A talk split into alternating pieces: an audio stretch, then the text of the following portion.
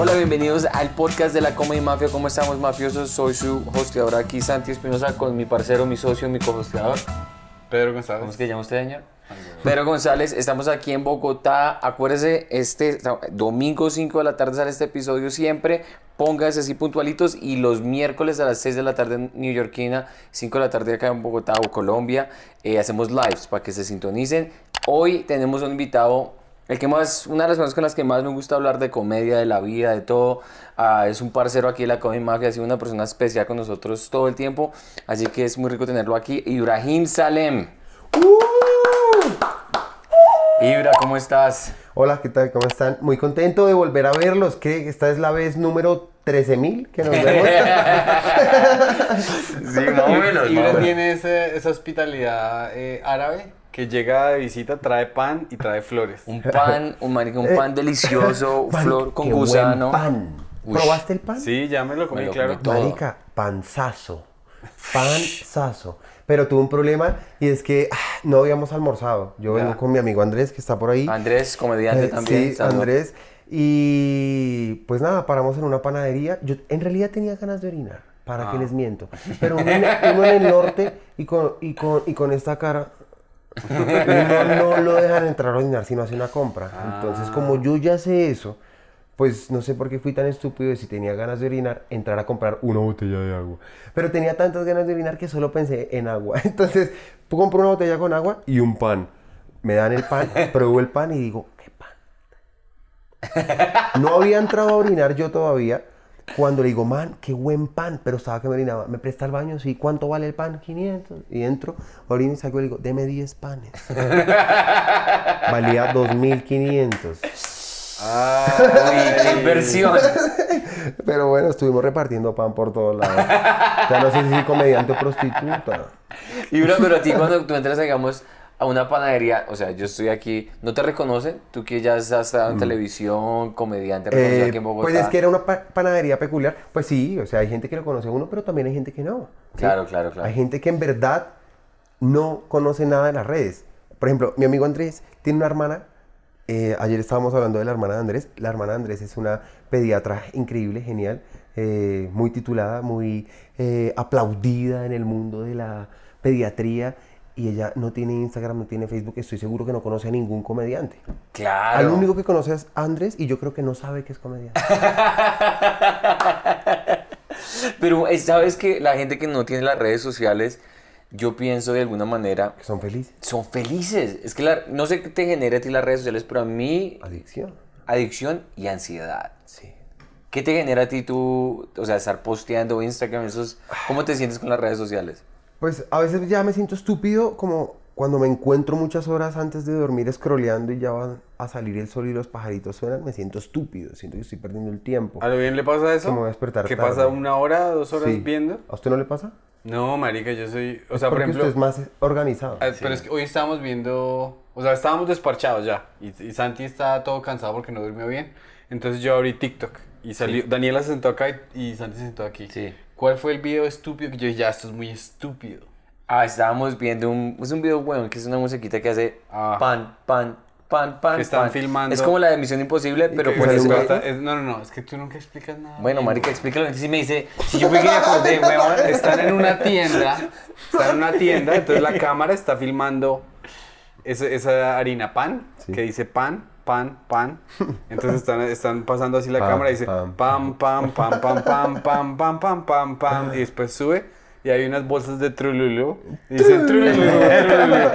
Y después de ver eso yo dije, esto es muy imbécil, marica. Pero qué ingenio. Están quemando, Sí. o sea, sí, pero están, o sea, como que mis neuronas pailas y yo veo dijo, es que Claro. Pedro es muy organizado, él es muy metódico con su tiempo. Sí, y yo soy una persona que trabaja bajo presión.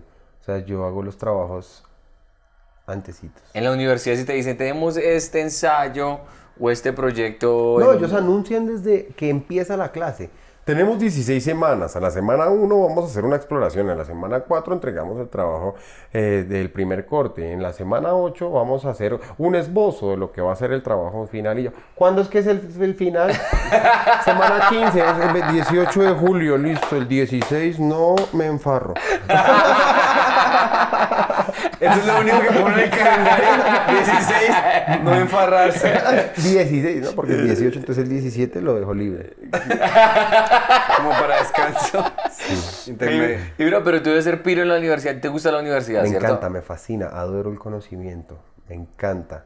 Por mí fuera, eh, devolvería el tiempo al momento exacto en el que me fui por los vicios, por el alcohol, por la fiesta, y los hubiera dedicado enteramente todo ese tiempo, esos minutos, a aprender. ¿Tú crees que hay un, que un momento exacto? Eh, creo que fue un, más que un momento, un tiempo. Es como, cuando me refiero a un tiempo, es como una zona temporal, o sea, Sí, sí, la época en que espacio. decidiste, bueno, me voy a de unos dos años, haces un favor y agregas el brillo a esa cámara. tres años, que es cuando me voy a México, Ajá. allá. Cuando me salgo de la universidad, pues Claro. me traía un ritmo de estudio increíble. Yo pues veía siete materias. Tenía Claro. universidad de lunes a viernes, de 7 de la mañana a 6 de la tarde, con huecos, obviamente. Sí. Eh, pero había materias que eran de verdad demasiado demandantes, ¿no? Había una materia que se llamaba realización audiovisual y eran dos bloques de cuatro horas a la semana. O sea, eran ocho horas de solo una materia y luego quedaban otras seis materias y aparte de eso hacía stand-up. Y así me acostumbré a hacerlo siete semestres. Y de repente yo, por rebelde, caprichoso, decido irme para México y a vivir la vida como comediante con una chica y después como, Dios mío, ¿qué hago con toda esta energía que yo quemaba allá? Claro. Y no sabía que yo estaba era quemando energía y ansiedad todo ese tiempo. Y entonces solo hacía comedia. Entonces ahí se empezó a volver todo un Es- caos. Justo en ese momento. Y eso lo decidí en un hotel en New Jersey, que se ¿En llama serio? Meadowlands View Hotel, y yo estaba en boxers. Estaba mirando hacia allá, hacia, pues hacia allá, tampoco. Estaba mirando hacia la ventana, hacia el paisaje, y estaba hablando por teléfono con mi papá y nos peleamos. Entonces ahí pues yo decidí hacer todo lo que hice. Y O sea que la- le- el, el- el detonante es, estoy con mi papá, me emputé Tuve una discusión, sí. y, este me voy, tengo que me ir". voy ya, chao. O sea, sí, tomé una muy mala decisión. Debí terminar la universidad y ya, esperar. Podía esperarme a acabar e irme. Incluso podía haber hecho el pregrado en México. Claro. Pero es que, Es que tú despegaste muy rápido acá, ¿no? O sea, la, la- la Mm. historia que yo entiendo de tus orígenes es que tú comenzaste en la comedia pegando muy duro. Entonces, digamos que eso es una de las cosas que uno dice cuando te llega todo ese tipo de atención a una edad muy de adolescente, temprana. Es, por eso, digamos, eh, voy a hacer una, una analogía, digamos, la gente que critica mucho a Justin Bieber, a la gente que critica a los que se convierten famosos cuando son 15, 14 años. Eso es mucha presión para una persona que no está como, no sabe qué quiere. No sabe qué es la vida. Que yo creo que saber qué es la vida es como eh, vivir ciertas situaciones que le hacen a uno decir, prefiero esto, prefiero esto, esto lo dejo aquí a un lado, me organizo de esta manera, ya sé cómo funcionan las finanzas, ya sé cómo funcionan las emociones, ya sé cómo funciona la calle, ya sé cómo funciona el mundo organizacional. Esa es la vida, ¿no? Sí. A mí no me tocó nada de eso, a mí me tocó eh, colegio, salga, empiece universidad, empiece comedia al tiempo, sábados felices, segundo semestre, tercer semestre, cuarto semestre, comedia central, quinto, así. Entonces Loco. me tocó pues recibir muchas bendiciones y no las pude manejar. Pero lo, lo de la vaina financiera es muy loco porque a los 21 años que te llega un cheque re grande, A los 19. a los 19, entonces uno dice, a pues... los 14. O sea, uno dice, hay mucha... es- Esta luca nunca va a dejar de llegar. Exacto, eso me pasó. Yo recuerdo mucho las palabras de una persona que me dijo que ahorrara y que hiciera patrimonio y yo le dije, tranquilo. tranquilo, tranquilo que eso hay. Ahora yo me miro al espejo y me digo, tranquilo.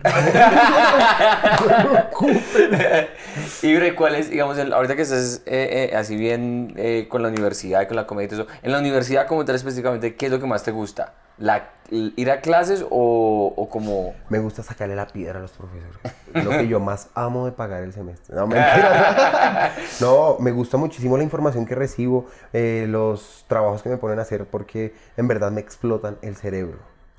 Me mandan a hacer unas cosas que me ponen a explorar audiovisualmente terrenos que yo ni siquiera sabía que existían. Y detrás de esos ejercicios vienen explicaciones teóricas y audiovisuales que me nutren demasiado. ¿sí? Eso me encanta. Segundo, eh, los profesores. Hay unos profesores que son en verdad unas eminencias. Es en verdad un honor poder tener clase con personas que saben tanto.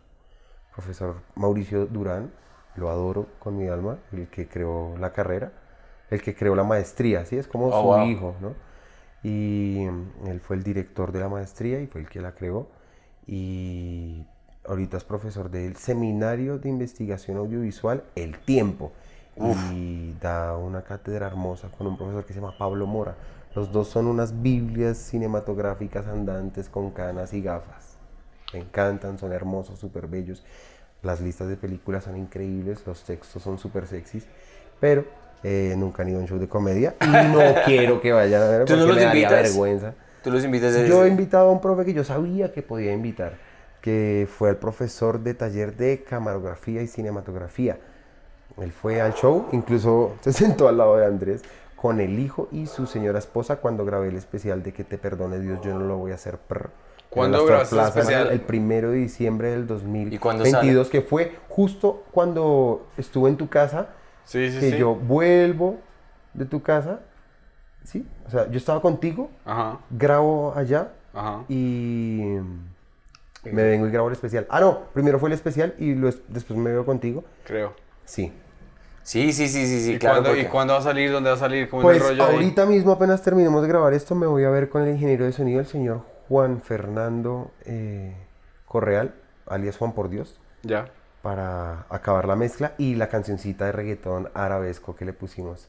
El Palestinian Dembow. El Palestinian Dembow. ¿Y ni Sí. idea cuándo sale? Eh, no sabemos todavía porque lo que queríamos era tenerlo bien, ¿sí? Finalizarlo bien, el tiempo que demandara. Después de eso, ponernos a feriarlo, a ver dónde lo vamos a sacar.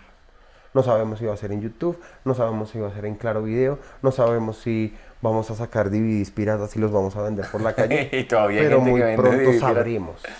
Igual tiene que salir este año. Claro. Y- Y, Dale. Es decir, y bueno, y tú grabaste el especial, ahorita estás haciendo esto en la universidad y todo esto. ¿Cómo tú te ves cuando ya termines este, este año que viene en la universidad y todo eso? ¿Quieres eh, empezar a dirigir? O sea, ¿cuál es tu plan así que tienes mecanizado en la cabeza en este Yo momento? quiero estar tranquilo. no me jodas. Es No. que es algo muy raro ser una, o sea, tú eres como una persona. Mi abuelo empezó a trabajar como a los 10 años Sí. y a los 50 el man le dieron la pensión en Ecopetrol y ese man no volvió a mover un dedo. Yo quiero Tú eres una así. persona que empezó a trabajar a los 14 años. Sí, yo empecé a trabajar muy joven. Yo empecé a trabajar muy joven. Eh, pues ahorita me gustaría muchísimo poder finalizar la maestría con éxito. ¿Sí? Eh, para poder tener un cortometraje audiovisual presentable para algunos festivales y poder ver si tengo cañaña o no para seguir en el mundo del cine. En dado caso de que no, pues igual voy a seguir de obstinado porque me fascina, entonces voy a seguir haciendo cortometrajes documentales y espero algún día películas. ¿De qué género? El que salga en ese momento. No quiero hacer solo comedia, me gustaría aventurarme a hacer un thriller, un suspense, me gustaría hacer un western. Me gusta, un western de árabes acá en el centro de Bogotá, Uy, bien chévere, me fascinaría, sí. Y eso sería hermoso. Sí, además, ¿Cómo, cómo, cómo te imaginas? Porque yo me imagino, digamos, un western, pero no aquí en el centro, sino en, digamos, en el pueblo de mi papá. Que es que, o sea, lo veo más western porque los señores Claro, tienen porque- sombrero y exacto. mazo aquí. exacto. Sí, pero es que el, el género western uno lo puede poner en... Es que yo soy todo bruto. Pero yo me imagino western con un sombrero y un revólver. No, pero sí, o sea, es que ese es, ese es el prototipo del género. Así es el género western. Son vaqueros, ¿no? Y pues se usa mucho el plano americano por la pistolita acá, etcétera. Pero son pues peleas de vaqueros, de personas con armas, ¿no? Entonces me gustaría hacer como, ya se sabe que los árabes tienen armas, porque no hacer un western con árabes? Y más si acá en Colombia han llegado muchísimos árabes desde hace muchísimos años, incluso pues Shakira tiene un padre libanés, eh, Ahmed Ska es un presentador de televisión, Ali Umar fue presentador de Sábados Felices, director de Cine Colombia, creo que es árabe, en fin, o sea, los árabes han estado en Colombia y en Latinoamérica desde hace muchísimo tiempo. Sí. Entonces siento que hay que contar esas historias que nos han contado y pues qué mejor que un árabe. Claro. Se vieron El Padrino, claro. Claro. ¿Se vieron The Offer? The Offer es la Claro, serie The Offer de es cómo hicieron Sí, El Padrino. claro, claro, claro. Pues no me la vi. Pues The Offer es la historia de cómo hicieron El Padrino. Cuentan la historia de Al Rudy, ¿cómo se llama? Sí, Already. Al Rudy, sí. Es que la vimos con Andrés y, uff, parce, brutal, brutal. A mí me encantó y me inspiró mucho para, pues, producir cosas de ese calibre. Y lo que más me llamó la atención fue que él agarró una historia como El Padrino, que fue el libro más vendido después de la Biblia en esa época, brutal. Y dijo, esto lo escribió un italiano, pues un director italiano, otro actor italiano, tal. Yo quiero hacer lo mismo, pero con árabes. La cosa qué bien. es que no tengo el libro. Entonces voy a hacer el Cora. No, mentira. El Corán. No, no se puede. Sería un irrespeto absoluto. Pero sí quisiera encontrar una buena historia árabe. O escribirla, encontrarla. Igual, en mi familia hay muchas. Entonces podría como recopilar pedazos de varias y embonar alguna. Porque lo que más me gusta del audiovisual es el guion. Claro. Siento que desde el guion, ahí está todo. O sea, desde el guion está la esencia. Tú lo sabes, eres guionista, Pedro. Sin ti no funcionaría bien el proyecto que están dando porque eres el guionista. Ahorita te muestro el tráiler del, del- Uy, ¿ya hay del- tráiler? Ya hay tráiler. Sí. Sale ahorita el, el 19 de mayo. Incluso tú me ayudaste a escribir una película. Claro que sí, sí, sí. Yo sí. estaba haciendo una tesis, bueno, mi tesis de grado del pregrado y Pedro me ayudó en una Qué parte, lindo. sí. Entonces, Sí, pues, Pedro- y Pedro escribe muy bien. Él es un sí, no, escritor. y la tiene clara con la comedia. Hemos estado hablando con los comediantes que vienen aquí, algunos que les gusta escribir, como Diego Mateos, por ejemplo, de cuál es la diferencia entre escribir un chiste y escribir un guion. ¿Qué piensas tú? En términos de, digamos, Pues- o sea, yo lo veo como que uno es una parte pequeña de un motor y el otro es el carro completo o algo así, pero ¿cuál? No, Bueno. no le he dado la, a la analogía correcta. Pues yo creo, sí, es que es difícil porque en verdad un show de stand-up completo es un guion, ¿sí? ¿sí? Y un guion son sketches. Puede ser un compilado de sketches, ¿sí o no? Eh, si es un guion cinematográfico, ya ceñirnos a un drama o lo que sea, igual cada escena es una mini película, ¿sí? Porque respeta la tensión dramática y cada Claro. escena tiene un inicio, nudo y desenlace. Entonces, es entender que eh, la unidad mínima es un plano, ¿sí? En cine. Y en comedia es un chiste, ¿sí? Y cuando juntas varios de esos, haces aquí a este lado una escena y a este lado una rutina. Y si juntas varias escenas a este lado, tienes una película y a este lado tienes un show, ¿sí? Puede que seas un comediante que te expreses de una manera cinematográfica y pintes imágenes con las palabras y el mismo show que tienes monologado puedas retratarlo en una película y puede que una película puedas contarla en una rutina.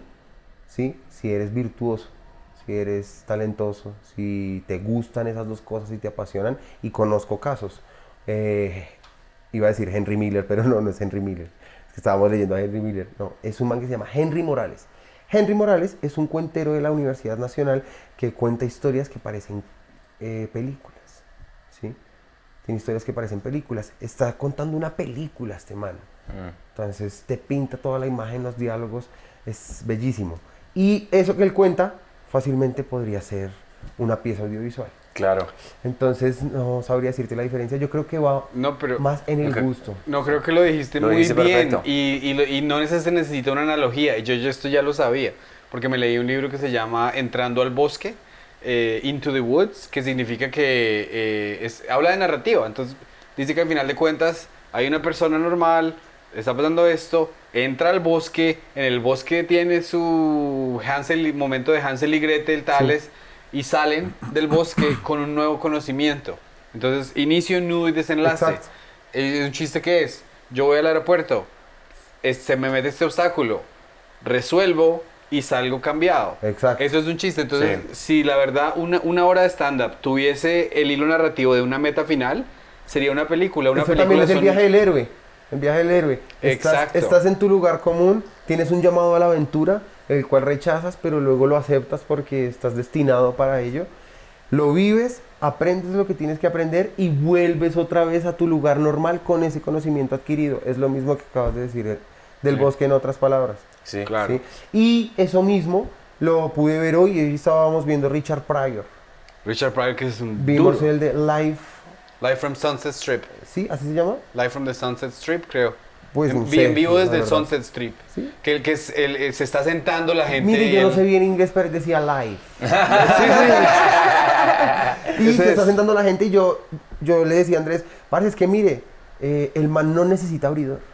No. Él es su propio abridor. Bueno, tiene una orquesta que es la, la banda de, la chi- de su chica, ¿sí? Sí, sí, sí. Y él, después de que pasa la orquesta y la gente ya como que va al baño y vuelve, él pasa sin abridor. En cambio aquí a los comediantes, como que para sentirse seguros, que no entiendo por qué, necesitamos que pase un abridor y nos deje caliente el público y si no, puede ser el acabo. No, Richard Pryor pasaba y de una y empezaba a molestar con la gente así de entrada y los hacía Directo. sentir en confianza y así de chistes. De, este momento me encanta que es cuando los blancos vuelven y ven que un negro ha agarrado sus puestos. Sí, sí, Este sí, era sí. nuestro puesto. Sí, sí era nuestro puesto. Pues ya no. y lo hace abriendo el show. Él Qué es su bien. propio host, su propio abridor. Es increíble.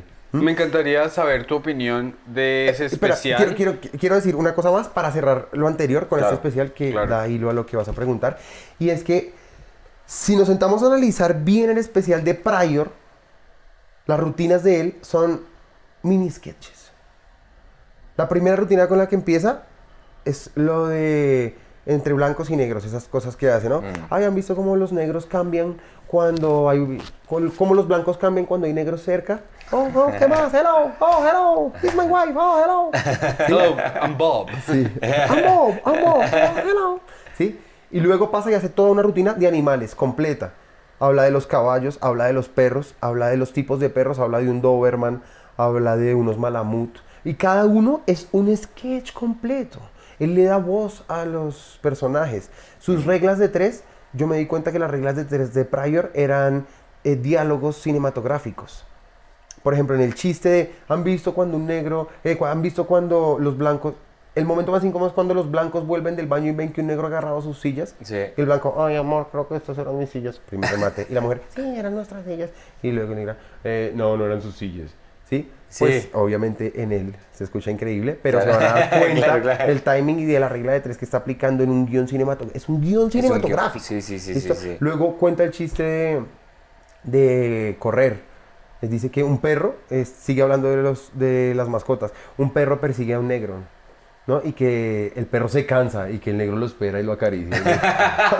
es un puto sketch. Es una animación, ni siquiera es un sketch. Sí, exacto. Es una lo estás viendo en el cerebro. Sí, exacto. Da risa como ver el correcaminos. Exacto. pues. Luego tiene la rutina de. Andrés me decía que no, no dolía un. Es que hoy me dolió un poquito acá. Y yo no sabía qué era. Si era el pecho, si eran los huesos, si era el pulmón, si era el corazón. Una amiga me dijo que de pronto el corazón, yo creo que es el pecho. Y él me dijo, no, el corazón no, porque el corazón es muy difícil que duela. Y yo, ¡ja! ¿Muy difícil que duela? Yo tengo un primo que. Y le conté una historia. Y luego le digo, Richard Pryor en su video, ¿no ha visto el de que va caminando y de repente, ¡Don't breathe! y el corazón Sí. le empieza, ¿sí? Sí, sí, sí, sí. Eso es un mini sketch increíble, con- habla con Dios, el corazón se da cuenta que está hablando con Dios a sus espaldas. Luego, Marica, es una película. Entonces, pues, eh, yo creo que va la decisión de poner una idea en, un, en una película o en un show de stand-up solo depende de la paciencia del que lo entrega. Claro. Si eres impaciente, lo vuelves una rutina. Si eres paciente, lo vuelves o un libro o un guion, o si eres paciente y proactivo, lo vuelves una película. Sí. Ahí está. La Qué bien dicho, sí. Sí, es verdad. ¿Y cuál fue el, e- ese es el especial en el que el man, la esposa se quiere ir y el man le dice, en mi carro no. No. Y el man no enciende a bala el carro. Ese no es. Dijo que sí. ¿Sí? Que el, el carro, el carro Ah. cobra vida. Eso, o sea, a, mí me parecía absurdísimo. Ay, sí que, es. que el, Andrés que- es un pilo. Sí. el pues es que uno a veces ve eso de hora y media, uno se distrae ahí tres sí, sí, minuticos. sí. Sí. Pero el marica empieza... Así que hace. ¡Uh! Ay, sí. Que las llantas, sí. No, y, Y la- so- y no solo y- lo hace el- con el o sea, carro, lo o sea- hace todo el tiempo. Anima las cosas. Darle vida a objetos animales. Yo a- le, yo le decía a este man, es demasiado absurdo. Yo creo Sí. que es el mejor haciendo absurdo que he visto en mi vida. De pronto se le acercará un poco a Jim Carrey, pero es que Jim Carrey ya es muy obvio su absurdo, ¿no? Es como, soy re absurdo, y ¿cómo es? Sí. Y luego viene como de su escuela y con una pluma mejor pulida Brian Regan a mostrarnos un absurdo bien sexy. Sí. Pero pues ahí es como siempre con su regla de tres y tal. No, Richard Pryor en verdad es eh, el absurdo humanado. O sea, Sí. es una cosa loca en verdad. Es la, la gente decía que ver a Pryor con Robin Williams cuando estaban en el Comedy Store era una locura. Porque era, o habría Pryor o habría Robin Williams, pero cuando abría el Ser uno, demasiado loco. habría, si abría Robin Williams, entonces Pryor era que fue puta. Me toca seguir a Robin Ay, Williams. marica. weón". Y después era, un- eh, eso es muy loco pensar Qué que. delicia imaginarse esa escena. ¿Cierto? O sea, estar los dos como, no, no, que Pryor va a abrir, entonces me toca a mí. Ahora imagínate a los dos hablando así sentados, montados en un beat, montados en un chiste. güey. Uf, qué delicia. Sí, hay una historia que escuché Todos en los pod- o sea, que, que hubiesen existido los podcasts sería Marica, alucinante es que poder ver a- eso. a Pryor contaron en una historia que él decía en el Comedy Store, la primera vez que conoció a Robin Williams, estaban todos así y era como una noche de nuevo talento. Y que Robin Williams se montó al escenario y él no estaba haciendo stand-up como tal, sino que empezó a hacer personajes y se bajó al escenario con la gente y empezó. Y que el, el Comedy Store estaba, o sea, que la gente no, no sabía qué estaba pasando, pero estaba reventándola. Y que Pryor dijo: ¿Quién es este hijo de puta? Tengo que ser amigo de este man. Yo creo que es lo que me pasó con Culo Tauro, weón. Pero re sobreactuado. ¿Quién es ese? Y ahorita, marica, uf, para Está- mí es un Robin volando. Williams. Sí. Sí, él es- yo he visto unos videos que él postea. Yo le estaba diciendo. Más ayer que Jim Carrey es más como un Robin Williams porque trae esta parte humanada y esa nobleza en los ojos y ese brillito de esperanza y de, Y es- se de nota. resistencia. Sí. Estaba hablando con Duan, porque estuvimos parchando anoche con Duan, que es una hermosura, lo conocimos anoche, es muy buena persona, y le estaba diciendo yo a él que ver a Culotauro es como comediante, uno dice, esto es algo diferente. Sí. Uno dice, esto no es, es lo que yo hago, pero no es... Atípico. Sí, Me encanta, weón. Me encanta. Y yo en algún punto hay una historia que me la contó Culo Tauro que una vez estaban editando con ánimo de ofender. Estaba Duan editando con ánimo de ofender y estaba Culo Tauro por ahí. Y que estábamos detrás de la cámara, Franco y yo hablando de Culo Tauro diciendo, no, es que eso no es stand-up. es que eso no es stand-up. Y es que, o sea, yo, nosotros pues también, ¿quién somos para decir qué es y qué no es? ¿sí, sí, no? sí. Pero en realidad debimos haber dicho es, eso es otra cosa. Eso es otra vuelta. Y uf, él es así, él es así, yo siento mucha sinergia cómica con él. Una vez nosotros nos montamos en un beat, en un chiste, de recién conocidos, duramos media hora. En un beat, los dos, media hora. Y empezamos a montar escena tras escena. Y luego cuando ya acabamos, traíamos callbacks y duramos media hora. No, fue una vaina delirante, delirante. Sí, no, no me los puedo a los dos. delirante, Tin, así. tin, tin, tin, y el uno copiar al otro y el otro copiar al otro. Pero hermoso, yo no había sentido tanta empatía cómica, sinergia cómica. Mejor dicho, es que fuera mujer como... Ay, me lo culiaba. No, y- o pero, yo fuera mujer, él ya me habría hecho la vuelta. pero digamos, tú Pero le habría conectaste. tocado pagar muchos camellos. Tú no conectaste con, culo, con, con Culotauro inmediatamente. O sea, te tomó la Yo lo conocí tomó- a él a través de la pantalla. Yo me encontraba en Ciudad de México viviendo en mi apartamento. Y yo estaba viendo en un proyector que yo tenía ahí con ánimo de ofender un capítulo y yo vi ahí a un man ahí con su carita ahí. Tiene cara, uno, yo reconozco que uno puede como sentir a qué se dedican algunas personas, ¿no? Sí. ¿No les pasa? Sí, y por sí, ejemplo, sí. usted ve a Ellen DeGeneres y usted siente que ella es mimo. Tiene cara de mimo, Sí, entiendo, entiendo. de, de que hace pantomima. A mí me pasó eso con Cami. Yo lo vi, yo dije, no lo dije, o sea, sentí eso que sentí cuando vi a esta mujer, ¿sí? Después lo vi ahí como rematando y tal, y yo, ese man, ¿qué? Es como todo sobreactuado, güey. Después viajo a Bogotá y, y lo veo de frente ahí, parchando ahí, y la misma mierda, güey. Y cuando de repente me veo así, así como que... y, a ver, y después yo respondiéndole y ya, marica. O sea, que te sacó la risa a fuerza, pues. No, no a fuerza, o sea. No, no, pero o sea, que como que al principio sí, no lo como- entendías, pero me- después... Sí, es como. Me pasó con el libro El Señor de los Anillos, güey. Yo pedí ese libro de niño. Yo empecé con Harry Potter, ¿sí? Y luego ya, voy a pasar al Señor de los Anillos, ya, ya soy un, un man maduro. Ah.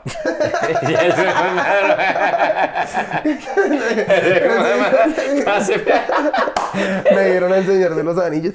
Y, parce, o sea, apenas usted empieza en Harry Potter, de primeras, en el número 4 de Private Drive, de una, empieza así, de una. Sí. En cambio, en El Señor de los Anillos, antes de que empiece, hay un mamotreto así de algo que aún no entiendo porque no lo leí y el libro lo regalé, ¿sí? Y hoy en día no he visto las películas. ¿No te has visto las películas? No, señor. Wow, marica, te estás, tienes que ver. Ni las de Star Wars. ¿Ninguna? Y que digan lo que digan. No, pero sí, me las tendré que ver en su momento. Y también me tengo que leer las novelas en su momento. Pero pues ya ahorita yo había adquirido mucho rigor con la lectura y después Sí. lo perdí por la fiesta y muchas cosas. Y retomarlo ha sido difícil, pero igual el cuerpo tiene memoria. Y los textos de la universidad lo obligan a uno como a, a esforzarse. Y pues por eso me la paso con Andrés, porque nos la pasamos hablando de textos, de películas, de Andrés es comedia, muy de pilo. todo. Es un gran comedy buddy. Ah, un gran comedy buddy. Que es muy bueno estar con una persona que no Sí. puede hablar de ese tipo de vainas. Hoy sí. tuvimos un momento supremamente cómico antes de llegar acá, que fue, ¿se acuerda lo de tan maricas? Es que estábamos riéndonos de un chiste y dijimos tan maricas y pasaron uh, unas personas de la comunidad y solo pudimos cagarnos de risa y repetir tan maricas. Y volvió y pasó otro así. Y luego él dijo otra vez diga tan maricas. Y, y entonces yo, después, o sea, fue algo muy sencillo, Sí. pero yo llegué y dije, o sea, ya nos toca hacer algo. Ya nos toca escribir algo, no podemos desperdiciar esto. Sí. Porque esto es para nosotros, sí, pero yo creo que si uno no utiliza sus dones, está condenado a algo malo. Totalmente. Y sabes que es una. Entonces, necesitamos sentarnos a armar una serie. Yo le dije, necesitamos sentarnos a armar una Pues serie. si no, uno se vuelve loco. güey. Pero Andrés es matemático y economista. Y lo que conoce de comedia lo ha aprendido por sí solo y lo admiro mucho por eso. Eh, pero pues necesita aprender a escribir guiones y eso, que lo hará Es con el una cosa tiempo así. diferente. Pero la sinergia cómica que hay con él también. Esa es sinergia es muy importante porque, digamos, desde que yo me he vuelto así socio de Pedro y estamos haciendo esta vuelta en español y hacemos shows en inglés y todo, es muy chévere andar con una persona que cuando uno empieza como a desarrollar ese, ese cerebro, yo digo algo y Pedro inmediatamente me mira y me dice, eso es un chiste, güey. Claro. Escríbalo. Pero Y- yo no soy, ninguno de los dos dice escríbalo. Solamente lo dejamos fluir. Entonces, Ok, ok, ok. a veces de pronto es escribir a una que otra cosa, pero en realidad el 90% del tiempo lo disfrutamos. Y yo, yo le dije, ya en verdad sentémonos a escribir algo, pero yo siento que a Pedro le queda mucho más sencillo porque él ya está en la industria, ¿no? Ujú. Nosotros estamos es divagando por ahí, ¿sí? O sea, a pesar de que somos comediantes y tal, no estamos contratados como televisión. guionistas, entonces no tenemos ese rigor. Pero yo necesito ya llegar a ese rigor. Claro, Siento que estoy claro. desperdiciando material. La vez pasada Mir me dijo que yo era el comediante que él conocía que más material desperdiciaba. Y entre chiste y chanza yo le dije, ay, sí, no es verdad. Pero en realidad sí me pesa un poco. Porque ¿quién Entonces, que ¿en me muera sentido? mañana y no deje nada? O sea, que, ¿Sí? no, que, no, que haces un beat y no lo vuelves a hacer. No lo escribo, no lo anoto, Mm, solamente Sí, he lo, hecho y hecho. lo que hecho. pasa es que lo que pasa con Santi a veces es que Santi dice algo re chistoso y no se da cuenta. Ok. Pero no se da cuenta. Digamos, el humor a veces tiene una carga que uno dice, puta, esa cosa es tan dolorosa. Ahí, ahí hay algo, marica. Claro. O yo creo que, ni si, bueno, puede que no se dé cuenta, aunque también está el estilo de los que no se dan cuenta, o está el estilo como el mío que nos da mamera notar. Te da sí, sí, sí, Sí, es, sí, es- sí. es- es física mamera. Y a ti, a ti también te pasa que lo dices espontáneo y yo te digo, piénselo como chiste. Marica, Y se, se, le- vuelve una cosa que no es chiste. se le vuelve nubul- nebuloso Ok. y lo trata No, de... el secreto ahí es escribirlo, transcribirlo tal cual lo dijo y con el timing exacto. Sí. Y es un ejercicio que al principio es fastidioso, pero cuando le coges el tiro es perfecto. Sí. A mí me ha pasado. Estamos, no sé, me pasó con Bart y con el productor Juan Carlos. Estábamos sentados en una esquina de una carretera donde era un pueblito de paso tipo Cars. Tipo Cars, de verdad. Y, o sea, era la carretera y solo había una metidita hacia el pueblo y ya. Y nosotros estamos en toda la esquina. Y ahí nos sentamos a hablar de las infidelidades. Y la charla fue tan brutal, pero tan brutal, que al final yo dije, cuando se cierra toda la charla, cada uno da un punto de vista, yo dije, esto es una puta película de diálogos tipo Café y Cigarrillos de Jim Jarmusch, pero no fueron Café y Cigarrillos, sino solo fueron dos polas y un agua. Así se va a llamar. Esperen, voy compro un cuaderno. Fui, compré el cuaderno y ¿qué fue lo que hablamos? Y ahora sí, y, em- y todos me ayudaron. ¿Cómo fue? ¿Pero usted qué dijo? Acuérdese que usted... Y, as- y arma- y yo escribí toda, todo el argumento de una película así. Y que... Pero es una vaina de ya, toca ya porque es que se va a ir, se va a ir. Los diálogos fueron perfectos. Fue en verdad la sabiduría de un hombre de 50 años, perruncho de puteros, etcétera. Un hombre que ha tenido tal y tal y tal y tal. Eso no lo tengo en ningún otro lado nunca. Me va a surgir un diálogo así de original. Solamente con ya haberlo escuchado y haber registrado un poco cuando me siente a guionarlo, ya voy a poder rememorar ese momento, sentirme que estoy ahí otra vez y recrear la escena. Pero si no lo hago, se pierde, se queda en el olvido y nunca lo escribiré. De pronto nunca se filma, pero ya está escrito y Pero puede ser un cuento, puede claro, ser Claro. lo que es sea. que el mundo está lleno de ideas brillantes que nunca se ejecutaron. Yo creo que es lo que más ha habido en la vida, ideas brillantes que nunca se han Sí, ejecutado. sí, hay que tener los oídos abiertos. O sea, por ejemplo, hay que estar pendientes. Yo, ¿qué es? Es que los oídos no tienen pestañas. ni Sí, nada. exacto. Es algo que No hay que en las cerrar clases de la universidad. No hay que cerrar los oídos. Sí, es que, es que me la ha pasado mucho con Santi. Y Santi es el chapulín de los dichos. Sí, Entonces ya yo- se me yo está me- pegando. yo güey. me- Perfecto. me cago es que son los días. severa peraja cómica. Porque ¿Quién Santi Santi es muy relajado, muy... Sí, y Pedro es más psicorrígido, ¿no? Y se emputa más fácil. y eso es chistosísimo. O sea, la gente que se emputa es una chimba. Sí, sí, pero... Y Pedro es un cómico que se emputa. Entonces lo reconoce y reconoce su emputa y eso es chévere. Yo me pongo Sí. re bravo. Mi esposa se Pedro tropezó. es bravo, me- huevón. Yendo, ye- yendo a desayunar. encanta porque yo soy un sacapiedras, weón. Yendo a desayunar, mi esposa se tropezó. Y se le Y- emputa. no, no, no, y yo, mi amor, tranquila. Y viniendo se puso a ver un mural y se volvió ahí. Yo, ay, hijo de puta, ¿cuándo se va a dejar de caer? Marica, y yo, y yo ahí tocando el violín viendo eso que uno dice... Pero es marica, genial, tener sí. al que se emputa es genial. Sí, sí, Es sí. genial. Es que Santi me saca la En piedra toda productora tiene que haber alguien que se emputa. En cine, el asistente de producción tiene que ponerse al corte. No emputarse, pero al corte. ¿Qué es? Claro. ¿Qué es lo que él diga? Y todo le tienen que copiar al asistente de dirección porque es la voz del director y él es el que habla con todos. y Entonces, si no le hacen. Alguien tiene que ser el serio. Sí. Ya. Sí, sí, sí. Ya. Es en que- publicidad hay tres. Es que Pedro, digamos, lo he dicho muchas veces, pero es verdad. Pedrito tiene una manera de ser que yo admiro. Y es, no, él no tiene pelos en la lengua. Él te dice Lo las tiene la cola.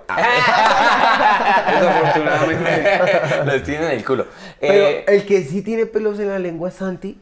Y si atamos ideas. Ah, y si ponemos todo junto, le está lo... ¡Qué gran pareja cómica! Oiga, ¿quién fue que nos mandó? Porn Comedy Mafia. ¿Se imagina, weón? Uy, sería un, una gran imagen del podcast. Ah, de este ¿chupando capítulo. culo? Ah, sí, Ay, oye, claro qué- que Pero sí. en caricatura, en Sí, caricatura. sí, pero yo no sé manejar eso. No, tranquilo, yo puedo mandar. Yo te la mando. solo, solo para hacer el chiste. Ah. Eh, alguien nos mandó un- un- una imagen de Chespirito. ¿No era Chespirito? ¿Quién era? Los... ah, Lucas y el otro. El que, El que es los que- Napoleón, el que Ah, siempre están ahí. Cha- Chaparrón Bonaparte. sí. y el otro. Sí. Eh, es que, por ejemplo, yo te- te- vamos a hacer un experimento de tallerear. Por favor. Ayer a Santi, le- Santi, la esposa, lo que le, siempre le dice es, yo no soy, ¿cómo es? Yo no soy tu mamá. Yo no soy tu mamá. Entonces cuando Santi le pide algo le dice, yo no soy tu mamá, yo no soy tu mamá. Dirían de Torres, entonces eres mi mamadita. Entonces así pensando yo digo, que, que es algo que, que, que sería raro. O sea, eso, eso es como un remate, ¿cierto? Yo no soy tu mamá. ¿Cómo se hace? el- yo no soy tu mamá. Sí, es un gran remate. Pero Sí. ¿cuál sería, ¿Cuál el- sería la- la premisa? premisa? Pues, y- o sea, me la ponen a mí y yo respondo. ¿o? Ella te dice, pero, ¿cu- ¿cuáles son, Por- cosas, por cuáles ejemplo- son cosas en las que ella te dice, yo no soy tu mamá? Por ejemplo, estamos, yo estoy escribiendo algo en la oficina y ella, y ella está saliendo y dice, dejaste las, el- la, la ropa sucia al lado de la- la- del básquet del laundry. Yo no soy tu mamá. Y, y digo, ¿me lo puedes recoger? Y dice, yo no soy tu mamá. Lo recoges cuando puedas. Y yo, pero entonces, ¿para qué dijo? ¿Para qué dijo que no había puesto las cosas en ese...? Uy, es que a mí se me ocurren unos muy vulgares, perdón.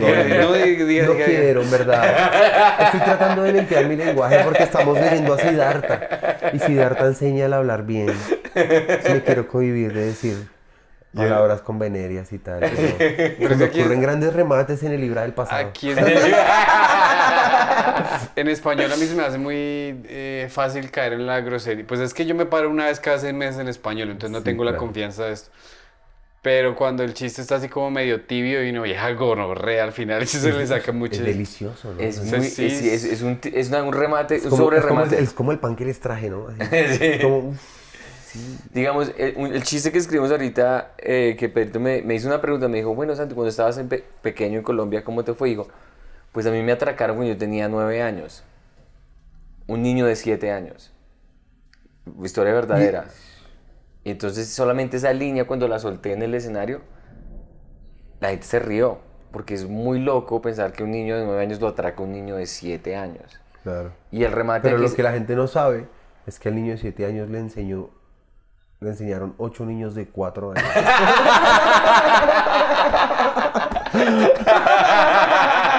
O sea, Sacaban del chupo, de- sacaban del chupo el tetero una, una- Hay, hay otra línea. Ese niño era parte Pues de es que seguir Claro. escarbándole al absurdo. Pero, pero es que eso es algo que tú sabes, weón. Es que no, No. está, o sea, es O algo, sea, pues es que es aplicar la muy regla tuyo, de tres. weón. No, Es la regla de tres. sí, fue una tienes. regla de tres. Pero, o, o sea, sea, mantuve, mantuve el tono del chiste. Yo le aprendí esto a un profesor de cine. Yo hice un cortometraje. Mire, todo empieza cuando yo nací. Cuando- el día que mi padre eyaculó en mi madre. no, mentira, yo entro a la universidad y me ponen a ver una materia que se llama la de realización con el profesor Andrés Molano, que es eh, un tipazo, un director muy teso. Tuvimos eh, encontronazos de estudiante con maestro, así tipo Whiplash, ah, pero en el audiovisual, Sí, sí. obviamente. No, yo, yo no era un niño prodigio ni nada. Y él era un maestro muy eh, dócil, pero fue una vaina como así. Y al final de la materia había que hacer un cortometraje. Había que entregar tres cortometrajes por, por corte. ¿sí? Y el último, eh, el profesor, yo no sé por qué, dijo que él tenía unos guiones y le preguntó a los estudiantes que quiénes querían poner dinero para hacer uno de los guiones de él, para que él lo dirigiera y nos enseñara a todos para que ese fuera el trabajo final. Cosa que yo tengo entendido en la universidad ilegal. Unos dijeron que no, hicieron su propio corto y tal, pero yo dije que sí. Yo eh, cogí la parte de sonido, pero como yo hacía comedia y eso era una persona intermitente, entonces me veían como un estudiante vago, pero cuando entregaba y opinaba veían mi interés y veían que, pues, bien. Entonces terminamos haciendo un corto que se llamó Desayuno en, en- con Tiffany, que es como eh, una inspiración, eh, inspirado en... Breakfast eh, at Tiffany's, sí. Exacto, en Desayuno con Tiffany, Sí. ¿sí? Eh, y es una historia que protagonizó William Aguirre, el comediante. Y ese corto terminó en Cannes. ¿En serio? Terminó concursando contra Scorsese en Japón, contra, en un Epa. corto que hicieron con De Niro, con Pacino, con DiCaprio. Imagínense. Y yo hice el sonido. Eh, no lo hice tan bien, la verdad. Eh, Para eso perdimos. Lo hice, lo hice con mi pareja de ese momento. Ella me ayudó a pesar de que eh, no estudiaba la materia, pero tuvimos toda la experiencia de participar en un cortometraje Y qué bueno. profesional y se lo agradeceré mucho. Tiempo después metí una materia con el que se llama montaje. En montaje hay que entregar un corto al final. Por esa época yo me había ganado Sábados Felices, me habían invitado, eh, eh, me salgo en el Festival del Humor por eso. Y gracias a, a que me gano Sábados y salgo en el Festival del Humor, me invitan a Nueva York a ir con Don Gediondo, Alerta, Barbarita, Piroberta, de los cuales saco una historia que la cuento en mi especial. Sí. Pero también con el dinero que yo me gano en eso, llego y digo, voy a hacer un corto de puta con la misma cámara que el profesor y el mismo director de foto que el profesor, porque si el profesor puede, yo también. Pero no me acordaba que yo era el que peor le había ido en esa materia. Pero igual yo con todas las fuerzas del mundo escribo un guion, una adaptación de un cuento de Saki que se llama La ventana abierta, que es un cuentista de humor negro delicioso de leer. Y él me ayuda a armar el guion. Voy a Villa de Leyva, filmo, contrato, saco la cámara de la universidad, una Sony F55, que ahorita hay muchos mejores, pero para esa época en la Era la universidad última. era la mejor. Y lo filmamos y toda la vuelta. Y cuando lo entrego, el primer plano era un plano con un Steadicam que empezaba en un paisaje y luego hacía un dolly back, digámoslo. El Steadicam chapa atrás y pues develaba a un niño y a una abuelita. Y el Steadicam nos tardamos medio día haciendo esa puta escena. Y eran dos días de rodaje. Perdimos tiempo como de puta. Hubiéramos podido hacer solo eh, planos estáticos y ya, ¿sí o no? Claro. De pronto paneos, un, un traveling, no sé. Eh, pero por ese steady. Y luego el resto sí fue solo eh, planos estáticos, ¿sí? Eh, no- eh, es- en realidad creo que casi ni hubo paneos ni nada. Y cuando yo presento el corto y toda la vuelta, el profesor me pone tres. ¿Tres sobre cinco? Sí. Y yo lloré para adentro. Y Claro. me emputé con él, me enojé, porque pues la inversión y el tiempo, y yo me acuerdo allá en el hotel, todo. Es, mejor dicho, ¿Cuánto te gastaste haciendo el corto? a mí me pagaron 4 mil dólares, de eso no sé cuánto me gasté, pero en verdad lo que me decían que valía tal cosa, yo pagaba eso, ya. Claro. Esto sí, ya, ya, ya, ya, Qué esto hacerlo, ya, ya. Pero era el hambre de cine, Claro. que la sigo teniendo, pero pues Y es- apaciguada. Y lo que él me dijo fue, le pongo tres por varias razones, pero una de ellas es, empieza la película con un plano, eh, con un plano como secuencia, ¿no? Empieza con el Steadicam, empieza acá con un paisaje y luego eh, va para atrás y vemos que es un plano secuencia. Y ahí corta y ya no más. Entonces, eh, nos propones un tono y luego pasas a otro y mantienes ese otro. Es Mm. raro. Es como si el primer plano lo hubiera dirigido una persona y el resto Claro, otra como- persona. ¿Sí? Claro, no era. Y eso mismo para el chiste que acabamos de hacer. Ustedes propusieron el chiste de que un niño de 9 años me atracaron a los 9 años y luego me atracó un niño de 7 años y usted dice a la gente le dio risa ahí. Pues claro, porque ahí ya hay un universo. Son niños atracadores. No existen más edades de ahí para allá. El más grande tiene 9. Entonces fue el más cucho que robaron. Entonces Claro. por eso no es que esté en mí, es que respeté el La- tono, y- respeté la lógica. Pero es que, es que Claro. estás, es que estás hablando, lo que pasa es que como tú estás viendo eso es como ver a, a Neo en The Matrix. Yo no, yo lo entiendo como un chiste.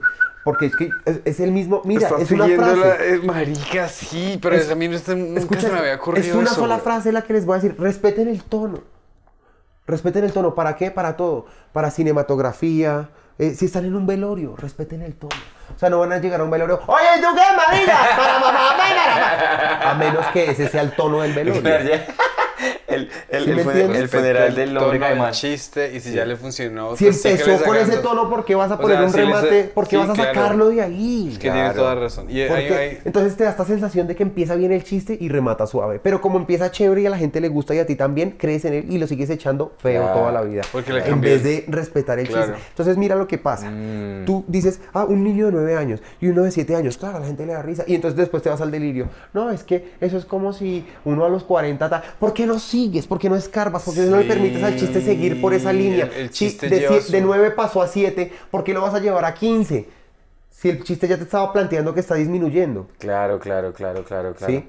Eso mismo lo entendí un día que estábamos escribiendo un sketch. Yo estaba escribiendo un sketch que se llama el super hiper mega sketch, entre comillas. El- un super hiper mega sketch, ¿sí? Y eh, cuenta, empieza así. Es, está la cámara, ahí se los cuento. Está una mesa. Es, vamos en la obra 70, en la escena 70 de una obra de teatro, ¿sí? La gente no lo sabe, lo sabemos nosotros, ¿sí? Pero es una, prende la luz y hay una mesa. Y en la mesa no hay nada. Pero se asoma la cara de alguien y la luz devela el rostro de una persona y dice, ¿sabe qué? Que recontra super duper hiper mega chimba. Y el otro, ah, no, perdón, perdón, olvídelo, retomemos. El man, no, dice, Corte. ¿sabe qué? Que chimba. Y el otro le dice, ¿cómo? Pues que recontra mega chimba. El otro, ¿cómo? Pues que recontra super duper hiper mega catre mega chimba. El otro, ¿cómo? Pues que recontra penta mega exa supra dupra hiper mega catre recontra super duper hiper mega chimba. El otro, ¿cómo? Pues que penta catre super duper hiper mega. ¿Sí? Y luego la cámara hace dolly back y entra el director de teatro y dice, corte, la cagaron, así no era, aquí era penta catre super duper hiper mega catre exa mega recontra super duper hiper mega chimba. Yo le cuento esto a Davis Cortés y Davis Cortés me dice, no, y luego la cámara hace dolly back y hay una cámara de cine grabando eso y sale el director de cine diciendo, no, corten ahora sí en serio. Aquí en el guion era que Y penta, catre, las- exa, mega, supra, dupra, hiper, mega, chimba. Claro. Pues yo lo llevé más lejos, no les voy a contar el final. Pero termina, termina con los Anunnaki. Pero respete el tono.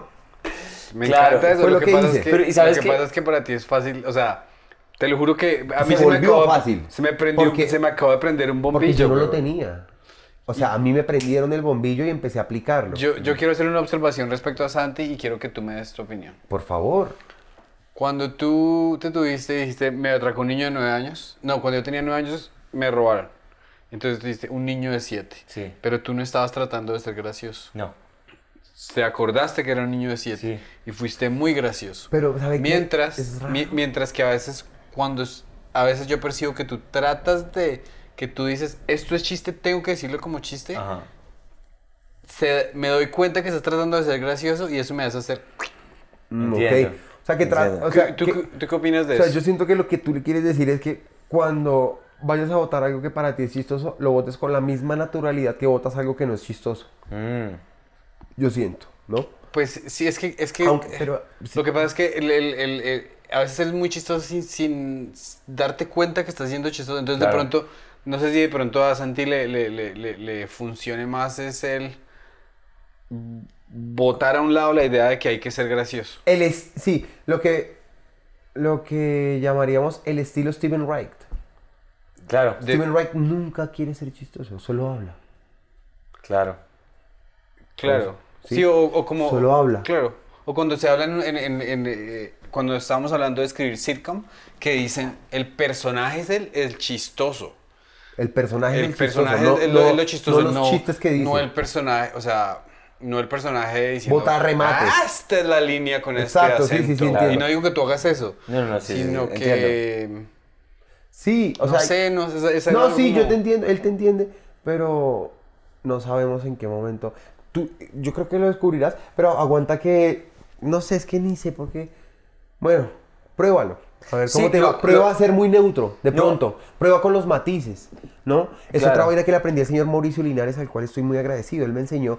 eh, se sentó un día, y yo le dije, yo quiero trabajar con usted. ¿Linares? Sí, porque él El es de cuentero, esposo cuentero, de- sí, cuentero, dramaturgo. eh, él me enseñó muchas cosas. Yo iba a la casa de él y me enseñaba cosas, Mauricio. ¿sí? Yo me sentaba en la casa de él y Mauricio me decía, por ejemplo, eh, escriba su rutina. Entonces yo escribía toda la rutina, ¿sí? Y luego me decía, entonces iba una línea, otra línea, otra línea, otra línea. Luego me decía, listo, ahora, y yo ahí en la casa escribiendo como un huevón. Y luego me decía, listo, ahora coja y eh, revuélvalas todas. Copia y pegue y revuélvalas todas. Y yo, pero ¿por qué? Hágalo. Bueno, maestro. Y lo hice y luego, ¿sí ve que no hay concordancia? Le digo, sí, no hay concordancia. Pero en el fondo sí la hay. ¿Y cómo así? Lea bien. Entonces yo leía esta y esta y me decía, ¿sí ve que dele enter? pa", Y entre las dos creaba otro nuevo chiste para crear estas dos. Y yo, wow. Luego me hizo sacar mucho más material haciendo eso. Luego de eso, él llega y me dice, listo, ahora le voy a mostrar varios artistas. Entonces me ponía comediantes, no voy a decir nombres, pero me ponía, mira este, ponga el video, empieza, listo, pasaron 10 segundos, listo, ahora póngalo y lo adelantaba a la mitad. puf. Listo, ahora al final, puf. ¿vio? ¿Qué? Suena igual siempre. Siempre suena igual. Suena exactamente igual al principio, en la mitad y al final. Qué mamera, qué Mm. fastidio, qué locha. Puede que lo que diga muy chistoso me harta. No tiene ritmo. Claro. ¿sí? No es una pieza, no es musical, ¿sí? Entonces me ponía, por ejemplo, pon a este otro comediante, mira, y ponía acá, ¡ah! acá, acá, acá, estaba saltando por allá, acá, está sin ropa, y es como, wow, no son monótonos, no son monótonos. Y luego me, me decía, ahora mira, me ponía a Nino Bravo, por ejemplo, y empezaba, y yo entendí que también era un arte. Y Claro. que de ese arte se iba a nutrir de todos los otros artes. Y que de mí dependía nutrirme de todos los otros para poder aplicar lo que aprendí en cada uno de ellos en el mío. Claro. Entonces, pues yo le doy gracias a Dios de que he tenido maestros increíbles y que en verdad les he aprendido. y no no, he y- sido un imbécil y he creído solo, no, no, no, me interesa solo es la comedia. Solo. No, la comedia ya está y yo ya tengo eso. Sí. Ya lo tengo, yo nací con eso, gracias a Dios. Ahora, esa vaina que es un diamante en bruto, púlalo y aprenda a pulirlo. ¿Cómo? Pues recurra a las otras artes. Sí. Entonces, del teatro, de la literatura, de la música, del cine, de la pintura, Sí. de todo, de las conversaciones que tengo día a día, de lo que pienso, de lo que callo. Sí, digamos que digamos, eh, lo que tú dices es muy, muy interesante también de, de la monotonía, ¿no? De, lo- de una- algo que suene igual todo el tiempo. Y una cosa que yo me doy cuenta mucho con tu material y lo que tú haces en, en el escenario es jugar con el tono y la tonalidad de tu voz y lo que estás haciendo lo elevas solamente Y- por y- la inflexión. Y o- la intensidad de la escena, o... Sí, y es eh, literal lo que acabas de decir. Y, y digamos, por eso para mí, a, a mí se me dificulta mucho escribir en decir, me voy a sentar a escribir un chiste.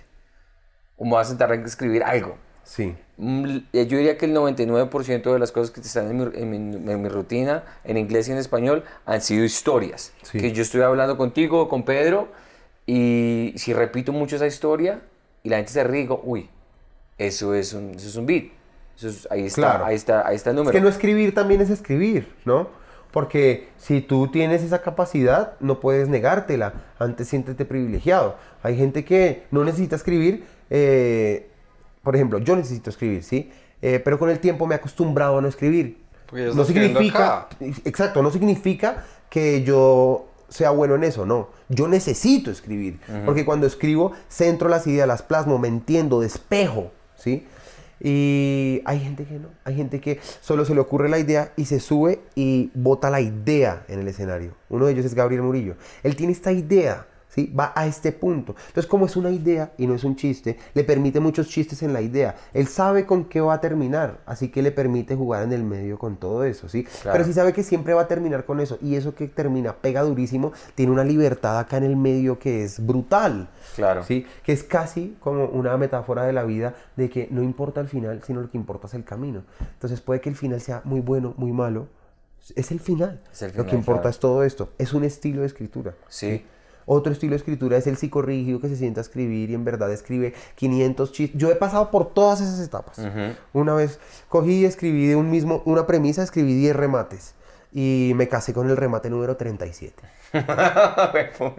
¿Sí me entiendes? Sí, sí, sí, claro, claro.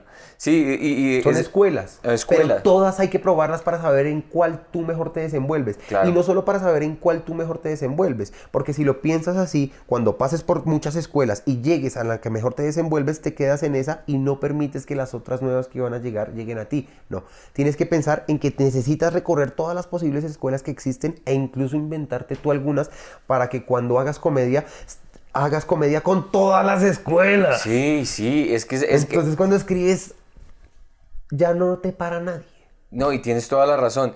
Digamos, una de las, una de las cosas que, que acabas de decir que es muy importante es no decir yo no escribo, sino que darte la oportunidad de, de desarrollar eso. Y si ya es innato, como decir Ibra, ya él la comedia la ha hecho desde no- pequeño. o no, Entonces, o sea, sí, pero no.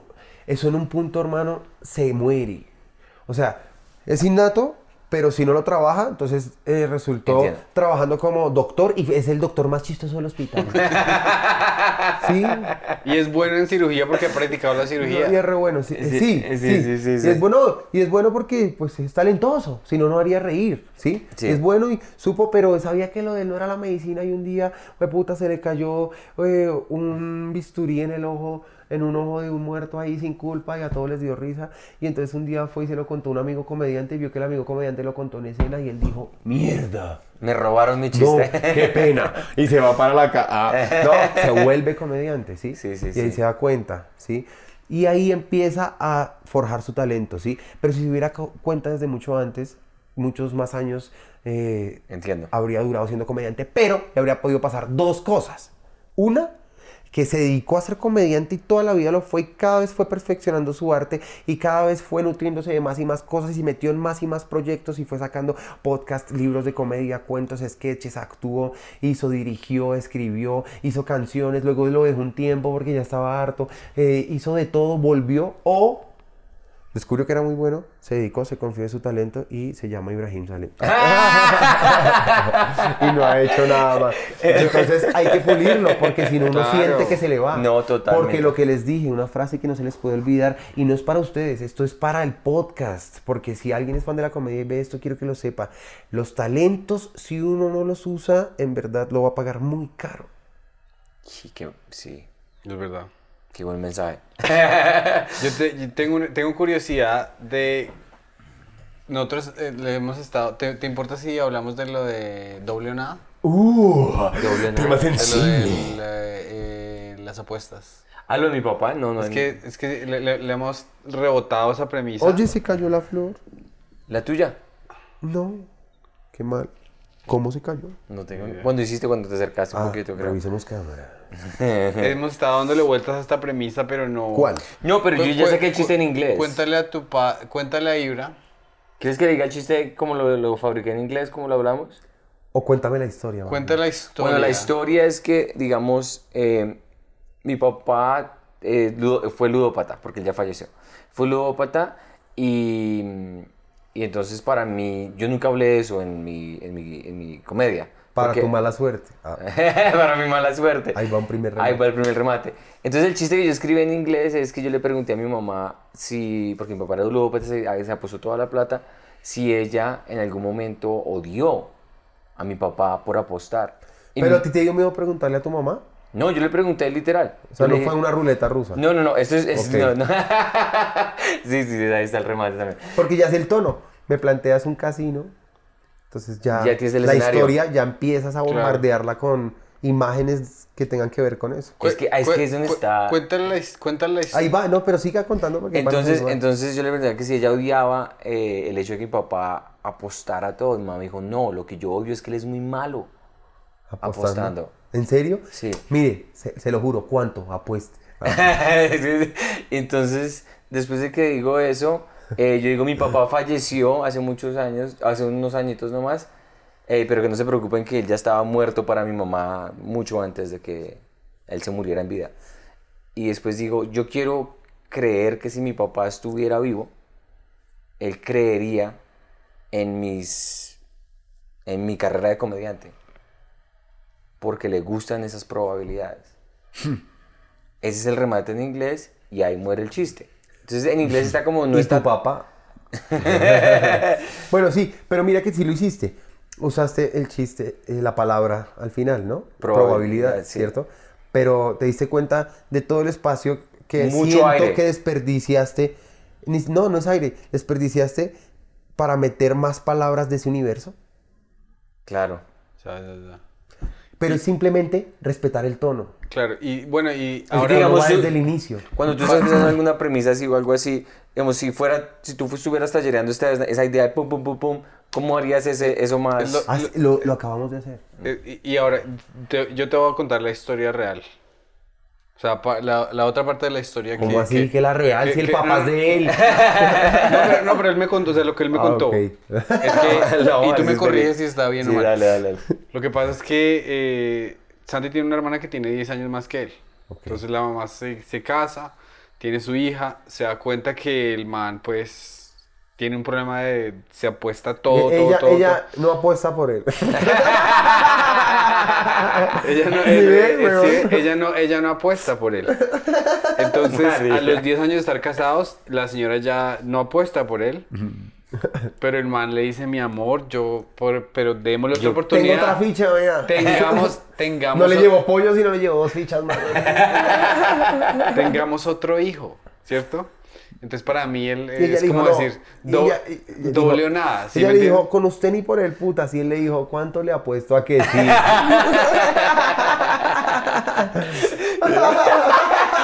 ¿Será que sabes? Porque yo, decía como, o sea, con un chino no Doble funciona, o nada. doble o nada. eso, eso, o ¿cuánto le apuesto a que sí?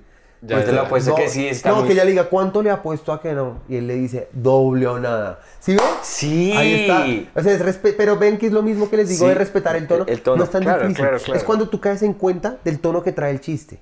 Cuando lo entiendes, cuando comprendes, cuando y visualizas el universo del chiste. Cuando llega la historia, pueden ser tres frases, ¿sí? Tres frases. Manco con corta uñas. Marica. ¿Y ahí qué, weón? Todo es un universo el hijo de puta, weón. Sí. Claro. Ya, sí, puede ser un- un man que le falta un pie, weón, con pantaneras. Y ahí empieza todo el universo, ¿sí? O sea, ese es el tono del universo de esas, ese chiste con tres palabras, o esa oración, o ese inicio de historia, lo que sea, ¿sí? En este caso es la historia de un ludópata que es tu papá y tu mamá no lo quería. Por eso. Sí. Pero tenía otras virtudes, aparte de perder tanta plata. Eh, las virtudes de que era carismático eh, y yo creo que él en el fondo sí quería, o sea, él sí quiso a mi mamá, pero la enfermedad, es que un ludópata, es, yo que como que he visto y he escuchado al respecto, es una enfermedad que destruye todo. Sí. Entonces nunca su amor que pudo haber tenido, su carisma y todo eso, fueron totalmente borradas. Por- Claro, pero si lo ves por otro lado, de pronto pudo actuar para Martin Scorsese en Casino. Tenía carisma. Sí. No, o sea, pero a eso me refiero, que como que trates de coger todos los elementos que componen el universo del chiste y los que hicieron que naciera la historia en verdad, ¿sí? Entonces, si tu papá fue ese tipo, ¿sí? Y te permitió todo este universo y es chistoso y ahí empieza lo de doble o nada, las apuestas, la probabilidad, ¿sí? Sí. Ahí hay varios chistes, Claro. ¿sí? Que incluso te puedo recomendar un cuento, eh, un, un cuento de un man que se llama Roald Dahl, eh, que lo adaptó Hitchcock en su serie de televisión, que creo que se llama Un hombre del sur, que apuesta en un dedo, un man que es adicto a las apuestas y apuesta este dedo. Y Tarantino le hace un homenaje en Four Rooms, que es una película Ah, que hace con otros tres directores, que es la historia de un botones, Y, cada, y las cuatro historias son una historia en cada habitación y la última la de Tarantino. Y cuenta la historia de un ludópata. Y hacen una apuesta. Para que lo leas y te inspires Claro un que poquillo. sí, esos, sí, esos, esos guiones de. Un poquillo de pronto, de, claro. Hitchcock. Brutales. Uf, esas Sí, sorpresas al final, ¿no? Dice, Pero, pero, pero, ¿cómo la vi? en las películas o en la televisión. En- ¿Sabes que he, he visto más de televisión? En la televisión son inspirados por los cuentos de Roald Dahl. Entonces, eh, yo leí ahí un man que era muy fan de los dos y dijeron que menos mal Roald Dahl nació antes de que muriera Hitchcock porque eran dos mentes que tenían que conocerse. Mm, Hitchcock hizo 363 capítulos de su serie de televisión y la- muchísimos, no sé si la mayoría, pero muchísimos inspirados en cuentos de Roald Dahl. Una chimba. Pero entonces, ahora, el universo que plantea tu chiste, ¿cierto? Sí. Ya sabes. Y aparte voltea a mirar todo lo que es tu papá. O sea, la vida son 12.000 puntos de vista. No te puedes quedar solo con el de tu mamá.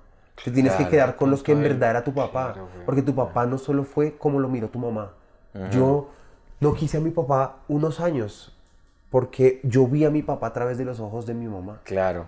Pero luego cuando yo conozco quién es mi papá y conozco a mi papá a través de otras voces súper ajenas en otros países, en otras ciudades, en otros comercios, yo digo, mi papá es increíble. Increíble, majestuoso, ¿sí? Entonces no me puedo quedar solo con que tuvo, fue perro y embarazó muchas mujeres y tal, no porque me dio muchísimos hermanos muy aletas. Uno es, uno es actor, el otro, uno es actor y actor y modelo. El otro es un futbolista, el hijo de puta. ¿En El serio? otro, sí. El otro es un, un niño súper dotado desde pequeño y quiere ser médico y va a ser médico para los 17, 18 años. Tu papá El tiene un esperma, pero supremamente Sí. potente, o sea, talentoso. no, no tiene un pipí, tiene a Silicon Valley. sí. Entonces, claro, eso piénsalo ahora en tu papá. ¿Cuáles eran sus otras virtudes? Es que- es que- y, y esas otras virtudes, perdóname, Sí, no, dale. se las puedes sumar al universo cómico. Claro. Para que haya más vueltas de tuerca y lo que sea. y Puede ser una gran rutina de 10 minutos contando que tu papá era un ludópata, pero aparte tiene otras tres cualidades. Y mientras te, te enfocas solo en el ludópata, las otras cualidades pueden dar giros de tuerca en los chistes y pueden Claro. mezclarse, ¿sí? Porque la comedia nace de dos cosas que se contradicen, ¿sí? Como mi gorda bella. Ah, mentiras. Sí. no es cierto. Nada contra las gordas, me encantan. No, y es que, o sea, soy- No, pero es que acaba, es que todo es- lo- lo- y ya entiendo por qué se me ha dificultado tanto hablar de eso. Porque estás casado con un punto de vista. Porque yo no crecí con mi papá. Es el, es el- eso. es el- ese, ese punto de vista está tan arraigado que por eso no se me o sea, la visión de tu papá que tú tienes no es tuya. Es implantada. Pues sí, es, es implantada y es basada en las cosas que, que te contó tu mamá. y que yo y los años que yo viví con él eh, fueron muy fueron si te digo en tiempo de, de corrido dos años máximo y te digo yo con mi papá. y, y te digo una cosa y te digo una cosa una de las cosas lindas que mm, yo no digo muchas cosas lindas de mi papá pero unas cosas que él hacía que eran muy lindas él sabía que a mí me encantaba el fútbol y ah, eso era un remate que también le añadía al otro. Él sabía que a mí me encantaba el fútbol. Entonces, cuando yo llegaba del colegio, a los nueve años, llegaba, él había grabado el partido del Tino Asprilla en el Parma. Y lo ponía y lo dejaba, y yo llegaba y me veía el, el partido que me había grabado él. Eso es un detallazo. Y yo veía partidos de la Selección Colombia con él. Imagínate. Y entonces, cuando él me abrazaba muy Pero ¿sabes, fuerte. por qué, pero ¿sabes por qué los grababa? Porque había apostado. Sí, ese es el. Cuando Colombia, cuando Pero si ves, hiciste lo que yo te dije sin yo saber. Sí, sí, Te dije sí. el universo, tin, tin, Claro. y las otras cualidades, pum, las metes, lo hiciste, ya sabes hacerlo. que no una, te dé miedo. eso salió de una charla en la que estábamos diciendo que, o sea, Santi, Asincerándose. Santi, Santi me contó así sinceramente, me dijo, mi recuerdo más, mi recuerdo favorito con mi papá era cuando mirábamos los partidos de fútbol y mi manera todo feliz. Me Y abrazaba. dijimos, pues porque estaba apostando, güey. Papito, se lo grabé, se lo grabé porque gané, mi amor. Mi vida, mi cielo. Qué chimba. Y es que es muy chistoso que el papá, o sea, el papá de Sa- Santi es el producto de un costeño apostador Uf, puta. y alcohólico y de todo. O sea, no sé no, qué pena, pero- costeño, alcohólico y de todo son redundantes. Bueno, la verdad no sé si, la verdad, la verdad no sé qué tanto tomaba, pero farrero, o sea, opuesto, pena, pero aquí no redundamos. No, pero sí, que se verá mezcla, güey. ¿Y tu Sí. mamá? Mi mamá es de Manizales, una paisa de Manizales, Ay. y se conocieron aquí en Bogotá. Joda, ¿en dónde? En un casino. Sal- saliendo de Luquia. Saliendo. No, ellos se conocieron por un- la que era odontóloga en ese entonces de, de los dos. porque ella se estaba arreglando una calza y él perdió una muela en una apuesta. Y a él le, le han tumbado la muela. en una apuesta. Claro, así. claro. Como en 21 Blackjack. Claro, vieron la película Sí, del matemático. Pero es muy lindo que hagas, porque lo que tú dijiste, los puntos de vista y esa, la combinación, porque es muy difícil hablar de algo en lo que uno tiene, no tiene una, una, una, una visión como un punto de vista neutral, o no neutral, pero que puedas ir y venir. Pero es que en un punto de la vida ya uno está solo, hermano. Y uno tiene que poner en duda todo lo que ha aprendido. Un maestro en karate, para ser maestro de karate. Uy, ya hay unas charlas todas. no me esperaba hace unos años. Un maestro de karate. De verdad, weón. Es que si no se muere mi mamá, yo no sería eso. Sí. Empieza, empieza, wax on, wax aquí. Eh, Un maestro de karate cuando llega a cinta negra para poder enseñar karate tiene que desaprenderlo por completo y volver a ser cinta blanca. ¿Qué quiere decir esto? Que cuando tú llegas a un punto de tu vida tienes que poner en duda todo lo que aprendiste cuando ya estás solo y ya todo depende de ti, incluso gente depende de ti y replantearte todo lo que piensas y analizarlo y decir, bueno, esto sí, esto no, esto sí, esto no, ¿no? Y volver a hacerlo en unos años más adelante. No casarse con la idea, como Claro. las personas que se casan con ideales y no permiten fluir con la era. Como esos negociantes que tienen empresas que, por ejemplo, esos negociantes que se dedican a las bolsas y ya ahorita la bolsa se va a acabar. Entonces, eh, puede que haya familias, yo tengo un amigo eh, que está echada la pena un poco porque su negocio de las bolsas se acabó y ya no saben qué hacer. Pues hagan bolsas de papel, vendan bolsas biodegradables. ¿Sí me entiende? Claro, claro, claro. Entonces claro. se casaron con eso y nunca permitieron eh, que el pensamiento nuevo fluyera en ellos. Es lo mismo que uno va a hacer todo el tiempo. Entonces ahí te replanteas, bueno, esto lo pensaba mi mamá, pero yo qué pienso de mi papá. Pues, mi papá para mí es un capo. Para mí. Sí, sí, sí. Es un capo, ¿sí? Me encanta. O sea, lo adoro. Tengo mucho respeto. Tuvo sus errores y tal, pero lo entiendo, lo respeto. Claro. ¿Sí? Y sí, uno dijo, está bravo con sus papás y en algún momento, y de ahí le diré, no lo voy a decir acá, Eh, tengo que decírselo a él. claro, claro. Pero pues hay No, que y- afrontarlo. Y, a qué me refiero con afrontarlo? Cuando dices, no quiero escribir, eh, me da mamera, me da locha. Yo siento que es que no quieres afrontar lo que estás pensando. Muchas veces sí, claro. eso pasa. Y, y es que se me, se me acaba de ocurrir porque es que el- la hermana, tu hermana hizo una película, porque es que los, los padres de tus, tu mamá y tu hermana fueron a la costa, ¿cierto? A visitarla en un hospital. Sí, Pero él tenía deudas. sí. Entonces a ellas casi lo secuestran. ¿A ellas? A ellas. Como, como imagino que para las deudas. Sí, es, hay ya hay problemas. Yo no tengo Entonces, ya muy entonces, entonces imagina, Eso es o sea, una película. Eso, es una película. Es que la, la hermana ya, hizo, o sea, la hermana se, se tiró a hacer una película que me parece hermosa ¿La porque viste? No la viste. me vi la mitad.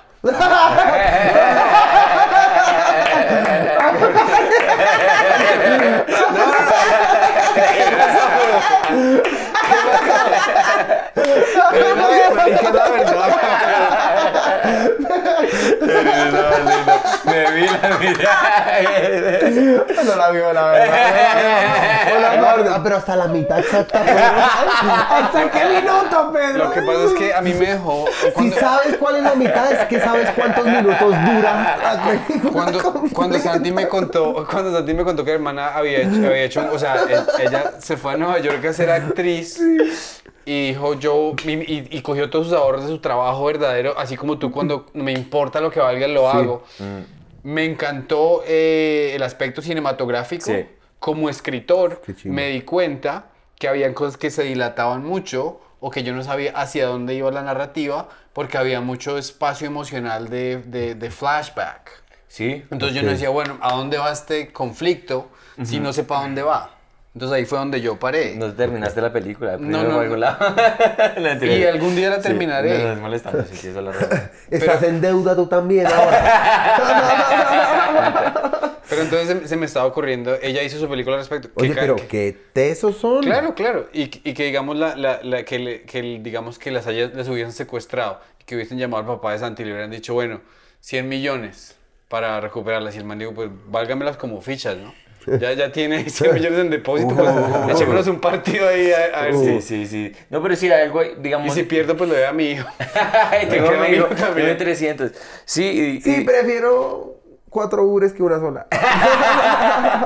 No, pero digamos, es, es algo muy lindo porque mi hermana, cuando se- ella estuvo haciendo actuación y estuvo dirigiendo, haciendo películas y cortos y todo eso en Nueva York, eh, la manera de ella de expresar ese sentimiento acerca de la situación de mi papá fue haciendo una película. Hombre, Que fue me algo... siento súper identificado con su hermana. Y, y esa película siempre que la veo me hace llorar. Porque claro, siento, cuando veo esa película, ella escribió la manera, porque la película está contada en dos puntos de vista. Si muriera mi papá o si muriera mi mamá. Sí, Y ella está en la película siendo mi mamá. o sea, es experimental. Entonces, claro, entonces cuando mi ella comienza la película con que, no, no creo quién se muere primero, si el papá o la mamá. Porque ¿No te la viste tampoco? no me la vi, pero yo, Ah, bueno. yo me la vi hace mu- yo me la repetí, porque no, es que yo me la vi en el, cuando, yo, la, yo, la, yo hice la película con ella. Pero se la ha visto, weón. No, no, Algo sí. me da esa energía. No, no, me la No, vi. que ella lo quería, ella quería que Santi actuara y Santi ¿Por qué no actuaste? No, porque es que yo no, yo no, no me quise Te- meter. pero te iban a poner a actuar de Santi o de otro. ¿Te imaginas que Santi actuando de otro? No, y es que, y es que la, película la en la película la escribió, mm, yo no existía en la en ese universo yo no existía, era solamente ella con mi papá y mi Su mamá. historia de vida. Es su historia, pero lo que me pareció y la resolución que ella le dio a la película es que fueron dos puntos de vista, si muriera él o si muriera ella. Sí. Y el final de la película, es, ella dice, la última línea es, no me importa lo que hubiera pasado contigo, yo siempre estuve orgullosa de ser tu hija. Divina. Esa O sea, que tu línea... mamá siempre amó a tu papá. mm, No, sí, está ¿qué hablando fue? de la hija. Eh, La hija, sí, de, perdón, tu, tu hermana. Mi hermana, mi hermana es Ah. la que dice, es la que hace mi hermana en la película. Sí, dice, siempre. yo siempre fui orgullosa de ser tu hija. Obvio. Cuando ella dice esa línea en la película, no, marica, yo no podía. Yo estaba Obviamente. llorando. Y una emoción totalmente diferente. Yo tengo que lidiar con ese dolor con risas. Pero ponle cuidado, mira, a mí me pasó un- una vaina muy fuerte en la vida y yo eh, me salí de la universidad y vuelvo a la universidad con eso tan fuerte y me confrontan sin ellos saber qué había pasado. Bueno, me había retirado tres años, había olvidado el rigor de estudiar y vuelvo y bueno, ¿qué va a hacer de tesis? Y yo ya había planteado antes de retirarme tres años antes un corto de comedia negra todo estúpido que se llamaba VIH eh, la vida de Víctor Iván Hernández y Víctor Ignacio Hernández. Eso era, era una bobada, la verdad. Y después de que yo vivo todo eso, me dicen, pues se puede hacer un cortometraje, un, un documental, un- escribir un largometraje. Y yo, pues parce, yo lo que viví fue una película. Ya volviendo, ¿se acuerdan? Mm, mm, de sí. El viaje del héroe que está en su casa, va, vive una experiencia y vuelve. Sí, con lo aprendido, lo del Ujú, bosque, sí, sí, Hansel y Gretel y sale del bosque. Mi bosque fue México y volví. Y mi Mm. tesis de grado es una, un melodrama. ¿Y es biográfico? cómico- un melodrama cómico romántico, autobiográfico. Autobiográfico. Se llama El aspirante. Ujú. Uf, bien. Yo escribirlo. Hice lo mismo que tu hermana. Pero que seas comediante no significa que no puedas sentarte a escribir una novela. No, sí, Porque tienes la cabeza para escribir. O sí, sea, totalmente. Entonces no sientas que solo tienes la comedia porque si no te sientes 100% cómodo solo con la comedia haciéndolo porque sientes que de pronto te estás desnudando mucho y para tan poco como una risa cula, pues eh, echa chistes de lo que te parece divertido y desahógate en un texto para que lo desahogues, ¿no? Hablando de... y eso. mira, ahorita tú estás con una energía y una profundidad, güey, que yo estoy, hijo de putamente asustado. Que se murió mi mamá, huevón. marica, estás o muy- sea, se murió mi mamá. Estás- Después de que se murió mi mamá, algo dentro de mí murió y nació otra cosa, ¿sí? Estás Y nació el espíritu de mi mamá dentro de mí que está luchando con el libra viejo, ¿sí? Entonces yo estoy ahí en una metamorfosis personal que también se ve reflejada en la artística. ¿Y, y Claro. cómo se Muy está? qué- ¿En qué consiste esa lucha que está pasando? En dejar de ser un niño inmaduro, un consentido que le daban todo porque eh, mi abuela y mi abuelo, mamá y papá de, de mamá, mis abuelos maternos tuvieron nueve hijos, murieron cuatro, quedó mi tío el mayor y, cua- eh, y cuatro mujeres, entre ellas mi mamá, ¿sí? Y crecieron, se volvieron muy grandes y nunca ninguno tuvo hijos, solo mi mamá. Entonces a mí me criaron mi abuela, mi tío, mis tres tías y mi mamá. Y yo era el consentido de todos. Yo era el hijo de todos ellos. Mm. Luego se muere mi abuela, luego mi tía se va de la casa, luego mi tía Hanan se casa, luego mi mamá se casa con Ofelio y nos vamos a vivir a otro sitio. Mi mamá me da un hermano y yo crezco y ya tengo un hermano, ahora lo consentían a él, yo empiezo a hacer comedia, la comedia me consiente a mí ahora Claro. y luego mi mamá se muere y me doy cuenta de que es la vida Claro. y la vida es una gonorrea. Yo Es que- vivía en una burbuja y esa burbuja la sostenía en la espalda mi mamá, así como si fuera Atlas, a mí. Se fue ella y yo caí así. Y ahorita estoy limpiándome y parándome y reconociendo el terreno en el que vivo. Apenas. Para mí, de las cosas que más me, me gustan de lo que tú eres como comediante, Pedro, déjeme darle un abrazo. es... Y mira, Todo lo que es un- Gracias. Yo también los Pablo. adoro. Los adoro, gracias por este espacio tan bonito. Porque esto es para, para la comedia y para la humanidad. Porque la gente tiene que entender que los comediantes nos paramos ahí a hacer reír y dicen que es muy fácil pararse a hacer reír, pero no saben. Todos comemos mierda en la vida y eso es lo rico de la vida. No comer mierda, sino cuando uno deja de comerla y vuelve y come. Es el momentico donde uno deja de comer, ¿sí? Y el trabajo duro está en poder canalizar toda esa mierda en arte para gente que no entiende lo difícil que es hacer esto. Claro. sí, no. Desgraciados que amamos porque nos pagan las boletas y se ríen, pero no entienden lo duro que es hacer esto. Marica Ibra, em, a mí me parece que, em, no sé, tú eres una persona que siempre que yo hablo contigo, me, se me mueve algo en el corazón y, y es una persona que tú ves la vida de una manera... Eres una persona muy especial. Eres un talento y una persona especial. Y, Sin cromosomas X. Sí, que Por me- favor, que quede claro. Am, pero es que tú dijiste algo ahorita que, marica, para mí, y se me movió todo, porque, que que mis tías, es- eh, yo siempre, voy a una persona que va a estar contando chistes, que va a estar ah, entreteniéndolas y todo eso. Marica, ese ha sido, o sea, no estoy tratando de esto, pero digo, yo me, me, me miré a mí mismo y yo soy una persona que soy muy mala con el conflicto y he tenido, he ido a la comedia para tapar muchos huecos emocionales que yo he tenido en mi vida. Y siempre, Santi es del chistoso, Santi es tal cosa y tal otra. Y muchas veces me ha faltado eh, no acudir, no todo, o sea, hablar con esa sinceridad y esa honestidad que acabaste de hablar es algo que eh, Eso es. Eso. Hoy viendo a Richard Pryor.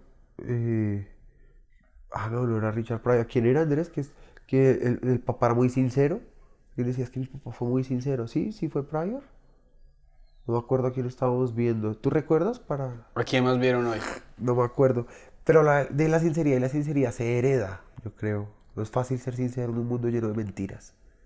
No es fácil. no es fácil. Es como una logia. La sinceridad es una logia en donde entras porque alguien te la enseña, ¿no? Sí, ¿Cierto? Y yo entré en esa logia de la sinceridad gracias a mi mamá. Yo me volví comediante y yo alguna vez llegué a una chica a la casa y mi mamá. Quiero que sepa que en esta casa somos humildes, ¿listo? Ibrahim no tiene plata. Bueno, hay solo pan. Y yo me emputaba y hoy digo, sí, mamá, sí. Sincera como un hijo de puta. qué lindo, huevón. Sí, mi- Y ese es el pilar de la comedia más grande que hay. Es la base, la base más importante para la comedia es la honestidad. Hay comediantes, hay comediantes que todos sus chistes son suposiciones y observaciones y todo. Pero todo nace de una puta verdad. Todo. Todo. puede que no sea un chiste muy profundo, pero puede ser que salieron a la calle y se encontraron a un señor que decía la letra E todo el tiempo, E, y luego más adelante O, O, y puede ser el chiste más estúpido y huevón del mundo, como los de Teo González, pero tienen un ápice de verdad. La base, la base es, es verdad, sinceridad, ¿sí? Y ya, yo creo que si usted es sincero, ya se libra de muchas cosas que traen la mentira. Yo fui muy mentiroso de niño. Uf, marica. Sí. Pero para que no me pegaran. Claro. que era muy caspa, a pesar de que... y... me pegaron mucho y la comedia me enseñó que tocaba ser sincero. O sea, pasé de ser muy mentiroso, que yo fui muy caspa, me citaban todo el tiempo, yo falsificaba cartas de mi mamá. Y de mamá, es que quiero aprender a hacer mi firma. Mi mamá y yo falsificaba la firma de mi mamá y luego hacía una carta, e imprimía la firma de mi mamá y la reteñía encima. Y obviamente, si no puede, o sea, si no redacto bien una carta ahorita, imagínense cuando estaba en noveno. Huevón, obviamente la llamaban, me daban unas muendas de kilo, güey. Y yo tengo que mejorar.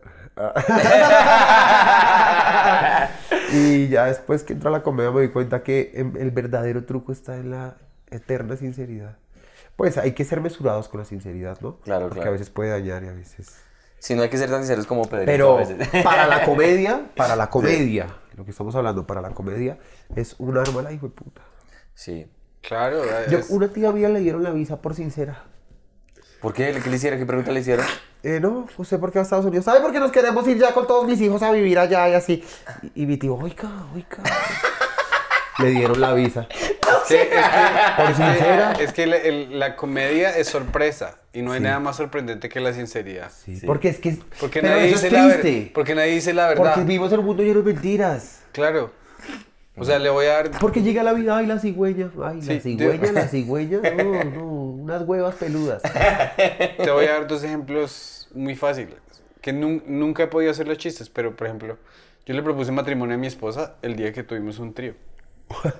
Entonces ella dice, pues el, el día de mi boda es el día más feliz de mi vida. Pues el día que usted me soltó un trío fue el día más feliz de mi vida. Pero el cuerno de chiste no me funciona. Ahora lo que me preocupa es cuál fue el anillo de boda. ¡Oh, Dios mío!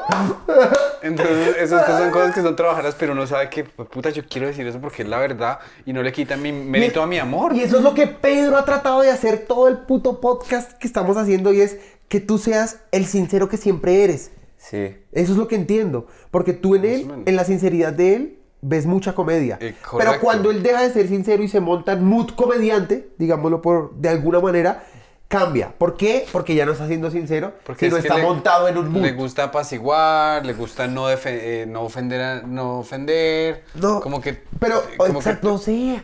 Sí, no pienses en eso. Tú solo desahógate, huevón. Expúlsalo. Que salga de aquí. Sí, marica. Si sale de aquí, ah, pasa por una mano de filtros la hijo de puta, pero de aquí pasa directo acá. Pero si de aquí pasa acá, uff, de aquí pasa acá, y acá, acá, y acá, y acá, y luego a la moral, y luego por acá, y luego a la mamá, y luego él va a decir esto, y luego no, hay una persona de color del público, y luego no, ay, hay una persona que le falta un pie, y no, la dueña del bar, ¿qué va a pensar? Y, y echa un chiste así, no, es que Juanito era muy chistoso. ¡No! Cambio, si lo saca de acá y dice, ¿Por qué las estrellas de los negros son blancas? Marica, qué maestro. Bueno, aquí ya llevamos una hora y media. uff, Eh, marica, es el podcast más largo que hemos grabado. sí, yo creo que bien, sí. Ah, Hubo algo- de todo en hubo este de podcast. todo. Hubo hasta un gusano. Flores, gusanos. Es que era, era, una, era una tarde especial, había que venir con flores. Claro Sí, que sí. más las amarillas, que son Es- la de abundancia. Ibra, yo, yo, la verdad, eh, Pedrito, antes de que tú llegaras, me mostró algo que tú hiciste en Comedy Central. Drunk History. ¡Ah, sí! Cuéntanos, cuéntanos. El lado borracho de la historia. Te quería preguntar, bueno, o sea, tú cuando estabas haciendo ese tipo de sketch comedy y estabas así, te, estás en toda esa vaina, ¿cuántos años tenías tú ahí? ¿21? 21. Sí. Y ese guion, cuéntanos de la experiencia. Y por eso con Aura Cristina Gainer yo me volvería loco. Estaba más buena en esa época. Y todavía. Bueno, cuéntanos. Bueno. Eh, fue una época muy interesante porque Comedy Central eh, se había apropiado muchísimo del gremio de comediantes. Entonces estaban filmando de todo. Filmaban Comedy Central presenta y rutinas de stand-up cada año lo hacían, ¿no? Y ya muchos habían grabado muchas, había comediantes que llevaban 9, 7, 10 capítulos, ¿ah? Basto. Claro. Luego de eso empiezan a grabar otro tipo de formatos. Entonces cogen el Drunk History que ya lo hicieron en Estados Unidos y lo hicieron en español y me invitaron a grabar un capítulo de Policarpa Salabarrieta, Mm. nuestra libertadora. Pueblo indolente. y me mandaron un guion. que Y yo no sabía, o sea, escrito. yo aprendí la historia de la pola gracias a viendo verte a ti. Qué chimba. Y a mí me mandaron el guion y yo no, como que esto no está bien, weón. Y lo corregí porque pues son mexicanos los que lo escribieron y yo pues le metí ahí una que otra cosilla. Y pues los entré, mejor dicho. Averigüé, indagué y los entré. Y cuando fui allá llegué súper nervioso porque yo dije, fue puta, primero no soy borracho. ¿Sí? Segundo, eh, no sé mucho de Policarpa. O sea, lo poco que averigüé y las 10 lucas que traigo en el bolsillo. y cuando llego al sitio, lo primero que me dan es una jarra de cerveza de un litro. Y para mí era muchísimo. O sea, y ahí empezaba. Y yo, ya para mí con eso ya era suficiente. Sí, y con eso, em- y no habían puesto las cámaras todavía. Y yo, ¿qué va a pasar acá, güey? Hijo de pucha. ¿Qué putas va a pasar acá? Marica. Yo recuerdo ya cuando estaba sentado contando la historia y ellos sacándome la información, ya las cámaras y ahí todos grabando. Yo tenía acá al lado pola y cuando los pillo estaban echándole whisky a la pola, güey. Y yo, corte a yo vomitando. Es- usted se vom- cuando tú fuiste a vomitar, eso Yo sí. vomita y yo cerré con seguro. Y cuando vomité y volteé, estaban las cámaras grabando. Y lo usaron. Ah, eso fue verdad, el momento en que dijo tengo que cuesquear. Todo. Y los sonidos. Wow. Es genial. Es un gran producto Oh, audiovisual. es una No, y la ejecución, o sea, el- número uno, el, el valor de producción, súper bonito. Y lip sync. tu ejecución, huevón, La de las líneas. eh, y los manes hablaban, decían parce. O sea, la, la- la colombiana decía, Eh, pa- hablaba, hablaba español contemporáneo. Qué chimba. Y tú hiciste las otras voces de los españoles también con un acento, una chimba, güey. Estuvo- muy, muy bacano. Habla del, del talento, del diamante que estábamos hablando al principio. Sí. Tú porque quería saber cuántos años tienes, porque es que eso es, de la manera como tú lo ejecutaste, man, es veterano haciendo... O sea, es- no, yo no les digo, weón. Yo no sabía qué estaba haciendo, marica. Claro. Aparte que ya me había... Bueno, no, no puedo contar esto en ese podcast. Mm, Pero, pero sí, pero, pero digo yo, el- la admiración va a, a, mm, a lo que tú estabas convirtiéndote como comediante. Y vimos, yo, cuando Pedrito me mostró eso, yo decía, yo he parchado y he estado con Ibra en Estados Unidos, aquí, eh, lo he visto. Y de verdad, siempre estaba asombrado por el material y lo que tú haces en, el escenario, pero digamos, vi eso y yo dije, es un monstruo. Estaba muy borracho. Estaba muy neto. Y me forzaron, o sea, me encantó eso que ellos hicieron. Fue a la fuerza. O sea, ellos sabían que yo podía dar. El único que no lo creía era yo. Claro. Entonces le agradezco mucho a Iván Juárez, le agradezco mucho a Leo Rodríguez, de verdad. Te pusieron ahí, director, Leo, el Leo y el productor Iván Juárez me pusieron ahí, creyeron demasiado en mí, demasiado.